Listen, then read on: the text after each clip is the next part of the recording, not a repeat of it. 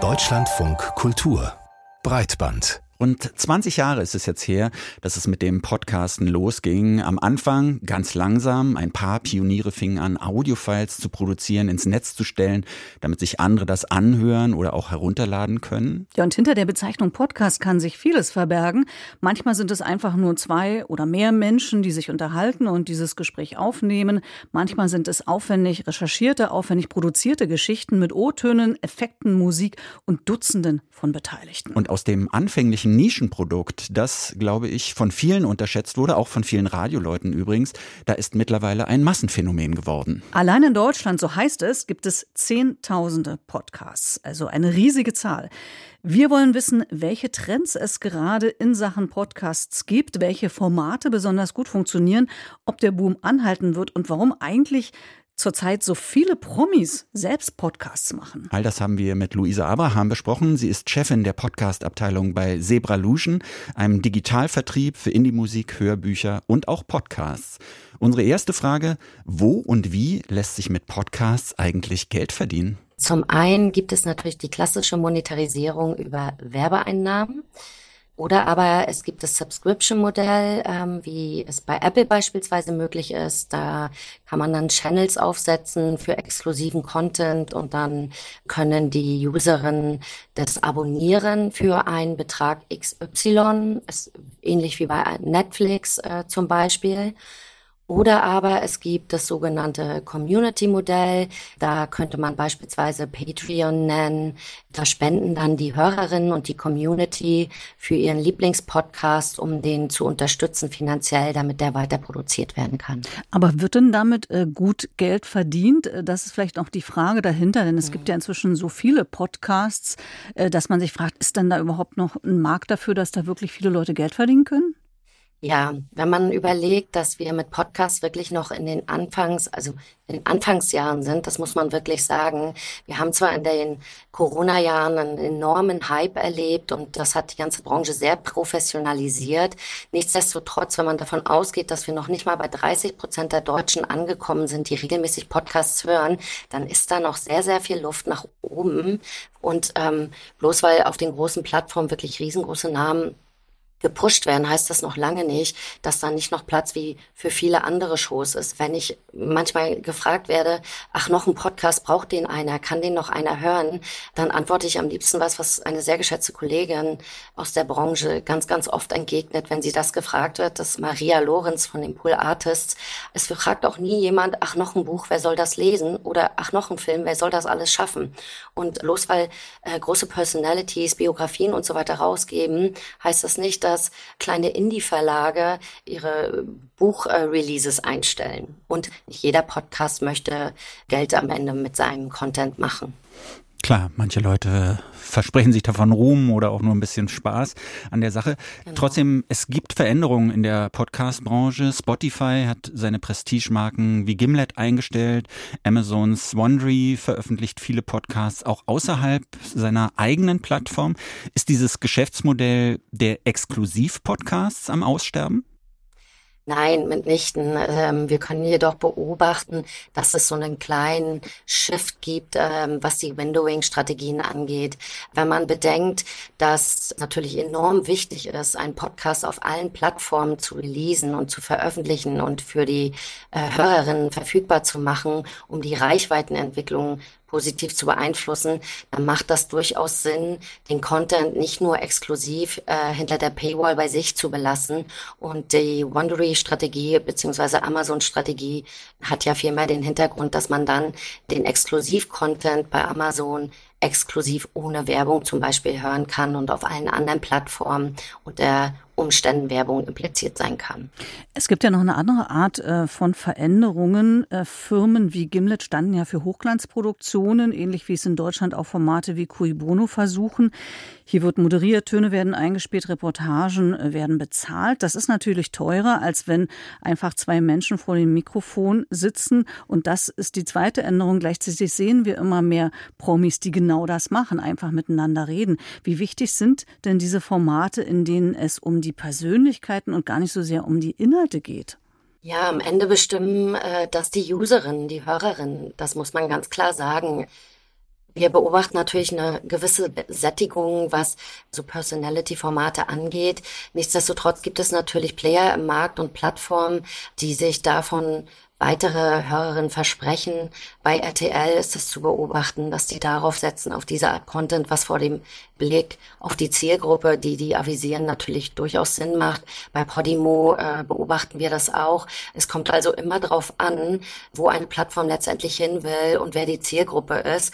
Äh, nichtsdestotrotz werden sehr, sehr viele aufwendige Formate gerade produziert und das auch weiterhin äh, qualitativ haben wir wirklich äh, ganz, ganz viel geschafft in den vergangenen Jahren und Produktionen wie zum Beispiel Hitze oder Koibono 2 auch, äh, das sind ja auch nur zwei Auszüge, haben wir wirklich sehr, sehr hochwertig recherchierte und produzierte Formate äh, am Markt und wir beobachten auch, dass der Trend weiter in diese Richtung geht, weil wir wirklich ähm, durch die Professionalisierung jetzt an einem Punkt sind, wo die Qualität ganz entscheidend ist. Und zwar nicht nur die Soundqualität, sondern auch die Qualität des Contents. Mhm. Könnte man trotzdem sagen, die Promi-Podcaster, die haben sich so ins gemachte Nest gesetzt und verdrängen nach und nach die unabhängigen Podcaster, also auch die, die vielleicht das Podcast-Format in Deutschland erst populär gemacht haben? Das werde ich oft gefragt, witzigerweise. Aber nein, die Angst kann ich äh, allen Indie-Podcastern nehmen. Gerade wir haben ein sehr, sehr starkes Indie-Netzwerk und das ist das Herz von Podcasting. Und ich sag mal, 95 Prozent der Podcasts, die es da draußen gibt, wir haben in Deutschland 80.000 Inhalte circa, und das ist eine Zahl, die ist jetzt auch schon wieder ein Jahr alt, verdienen eben kein Geld damit oder sind nicht diese Highflyer-Promi-Formate.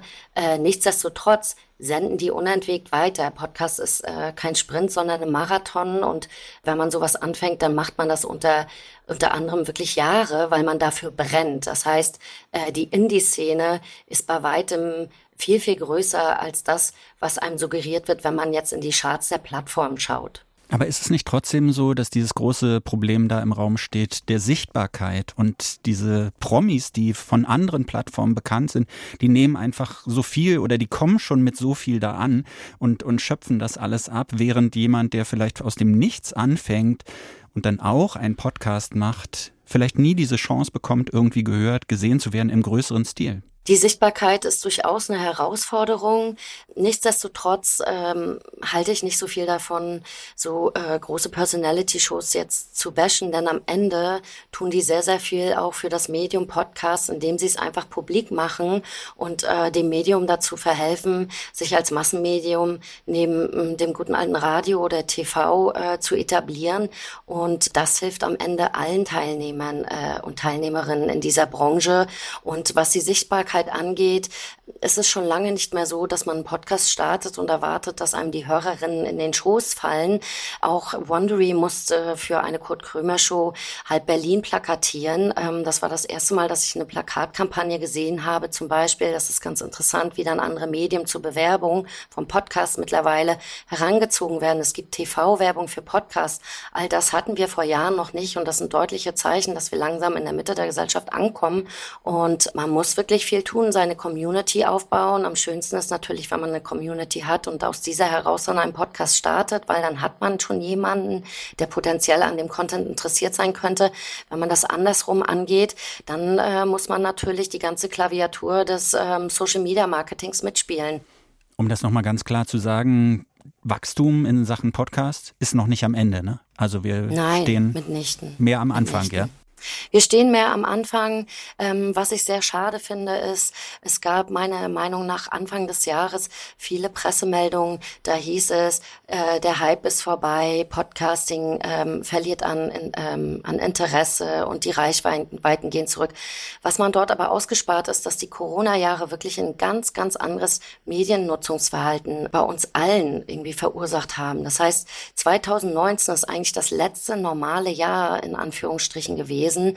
Ähm, und wenn man jetzt diese Halbjahre dort rausnimmt, in denen andere Medien wirklich äh, Schwierigkeiten hatten, was ähm, die Hörerinnen oder die Nutzerinnen anging, äh, die uns bei Podcasting dann in den Schoß gefallen sind. Wenn man diese Jahre rausnimmt, dann sind die Reichweiten weiter äh, wachsend. Und ähm, das äh, möchte ich an der Stelle nochmal ganz klar betonen, dass diese drei Corona-Jahre wirklich äh, rauszunehmen sind aus dieser Rechnung. Sagt Luisa Abraham, Managing Director Podcast bei Zebra Lution. Vielen Dank für das Gespräch. Wir sprechen weiter über das große Thema Podcast hier im Deutschland von Kultur und wollen jetzt ein bisschen mehr über die Zukunft von Podcasts reden und vielleicht auch über die Zukunft des Radios. Und das tun wir mit Christian Hufnagel.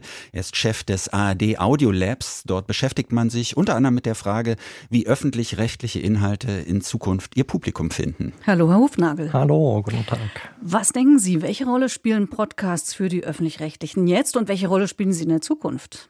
Ja, wir müssen, glaube ich, auch nochmal, wie schon eingangs, äh, zurückgehen. Etwas in der, in der Historie mit dem Anfang. Ein Großteil der Podcast-Hörerinnen und Hörer, der hat vor circa zwei, drei Jahren, so zwischen 2020, 2021 begonnen, regelmäßig Podcasts zu hören. Und natürlich war die Pandemiephase schon eher eine Besonderheit.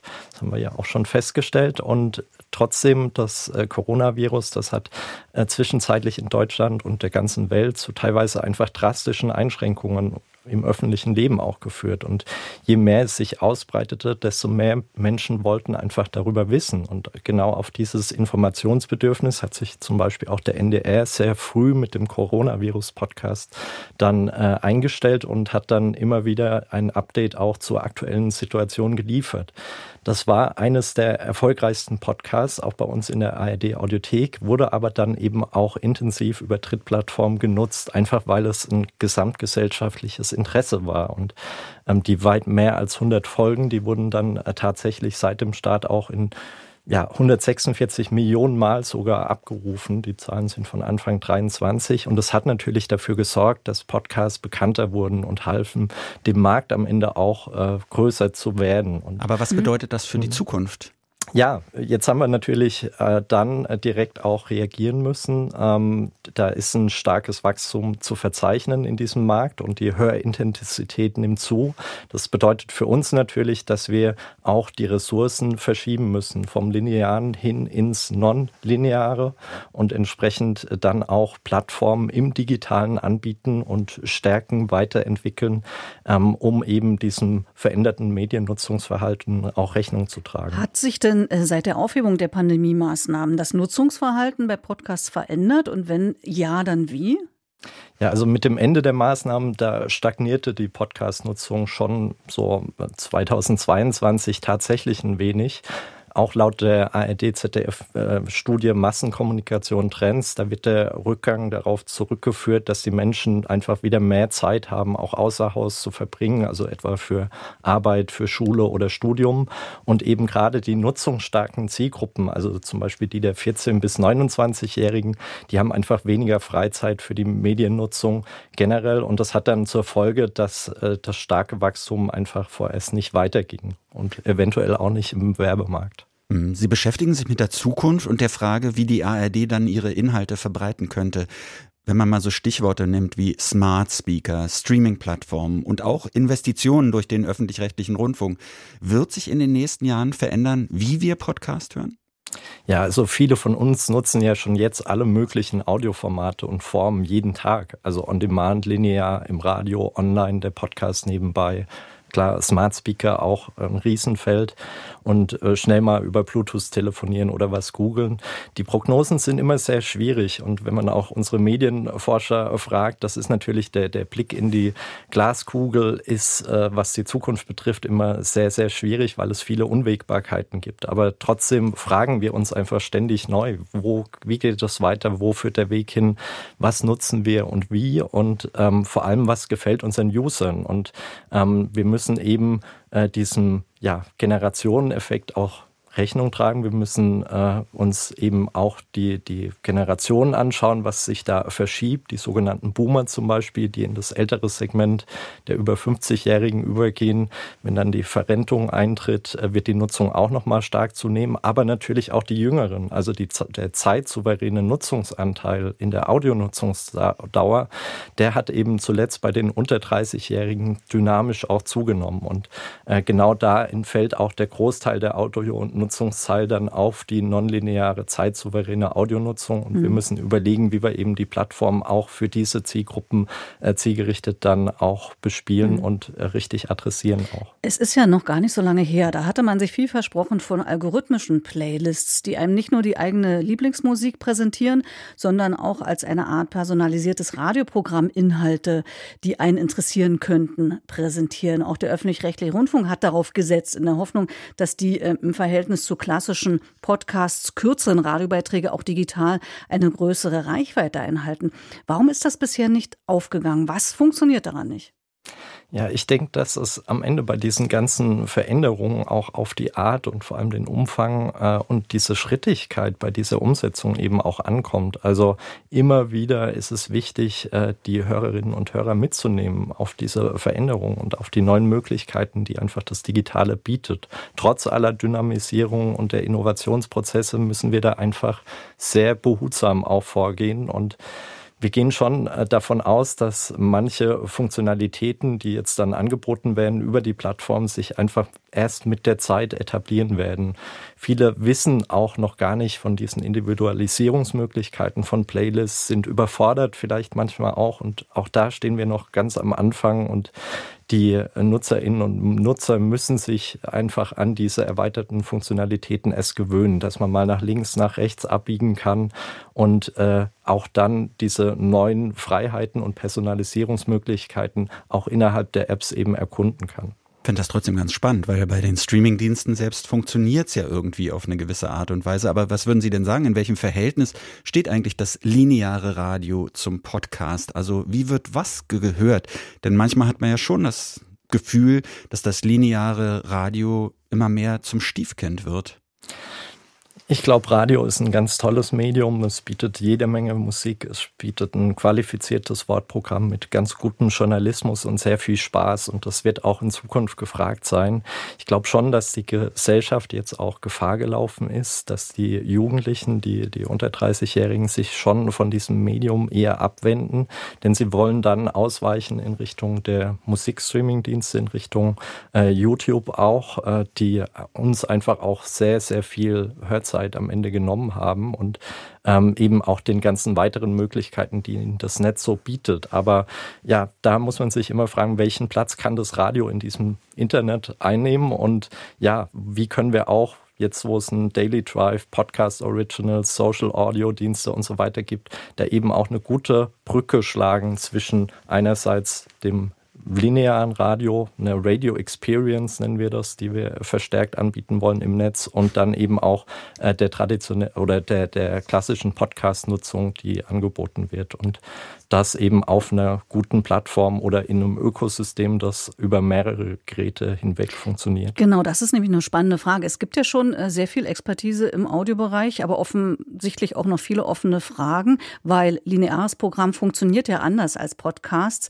Und die Frage ist tatsächlich, wie könnte ein digitales Audioangebot aussehen, das sich beiden annähert, damit es sozusagen auf einem Ausspielweg funktioniert, dass man das lineare Programm digital verwertbarer machen kann, aber eben auch äh, Podcasts damit einbindet. Absolut. Und das ist die, die Kernaufgabe, der wir uns äh, eben stellen müssen. Und äh, ich glaube auch, es geht am Ende nur gemeinsam, diese Fragen zu beantworten. Also wirklich nochmal sich anzuschauen, was sind die Anforderungen, Bedarfe, Wünsche unserer Hörerinnen und Hörer aber dann eben auch übersetzt einfach in kluge Konzepte, in Möglichkeiten. Ich glaube auch, es geht nur, äh, ja, indem wir die, den Großteil der User auch mitnehmen in diese digitalen Welten, dass sie äh, zu Fans werden und ähm, dann eben auch ein, eine Reibungslosigkeit da angeboten bekommen. Und äh, die, die Hauptaufgabe ist es aber tatsächlich die Radio-Experience plus äh, die Podcasts und alles, was dazwischen liegt, zwischen diesen Welten in so einem Angebot dann auch gut abzubilden. Ganz kurz zum Schluss nochmal gefragt, aber haben wir denn die Zeit, das alles in Ruhe so zu machen? Weil mir kommt es so vor, als, als würde die Zeit wegrasen, weil die Hörer dann weg sind. Ja, also ich glaube, wir, wir dürfen nicht uns auf ein einziges äh, Zukunftsszenario, eine Plattform da versteifen, sondern müssen auch flexibel und anfassungsfähig immer äh, bleiben. Äh, für uns ist aber ganz wichtig auch, dass wir einfach schnell auch mitentwickeln können und ähm, das geht eben nur zusammen und äh, wir, wir stellen uns immer wieder erneut äh, diesen Aufgaben, um dann eben auch so eine Überführung äh, hin ins Digitale gut abzubilden. Christian Hufnagel, Head of ARD Audio Lab hier im Breitbandgespräch im Deutschlandfunk Kultur. Vielen herzlichen Dank. Wir reden noch mal kurz über Podcasts. Vera, da fiel eine Zahl. 80.000 Podcasts gibt es, mhm. glaube ich, in Deutschland. Warum gibt es von dir eigentlich keinen? Ja, das ist eine gute Frage. Ja. Also ähm, es ist so, ich glaube, Podcast ist für viele ein Hobby. Und ich habe andere Hobbys und habe mich irgendwann mal entschlossen, mein Beruf ist mein Beruf, den ich äh, aus großer Leidenschaft ähm, mhm. auch ähm, für Geld betreibe und ähm, darum möchte ich ungern podcasten. Ich habe andere Hobbys. Das ist bis hierher mein Entschluss. Wenn mich jetzt vielleicht jemand fragen würde, willst du mit mir darüber oder darüber reden, würde ich es vielleicht machen, aber ist bisher noch nicht passiert. Ich weiß aber, bei dir ist es anders, Martin.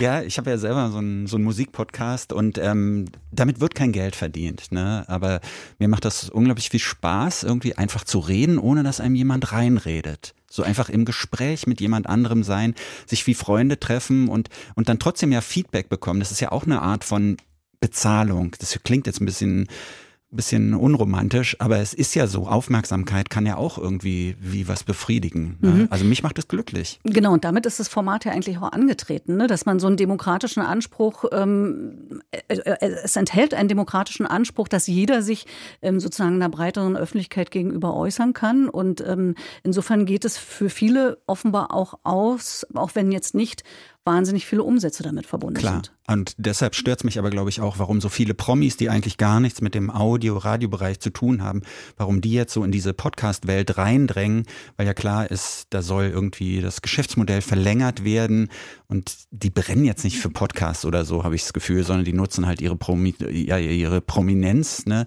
um, um vielleicht sich noch mehr die Taschen vollzumachen. Ja, ja um einen neuen Verwertungskanal vielleicht ja. noch zu finden.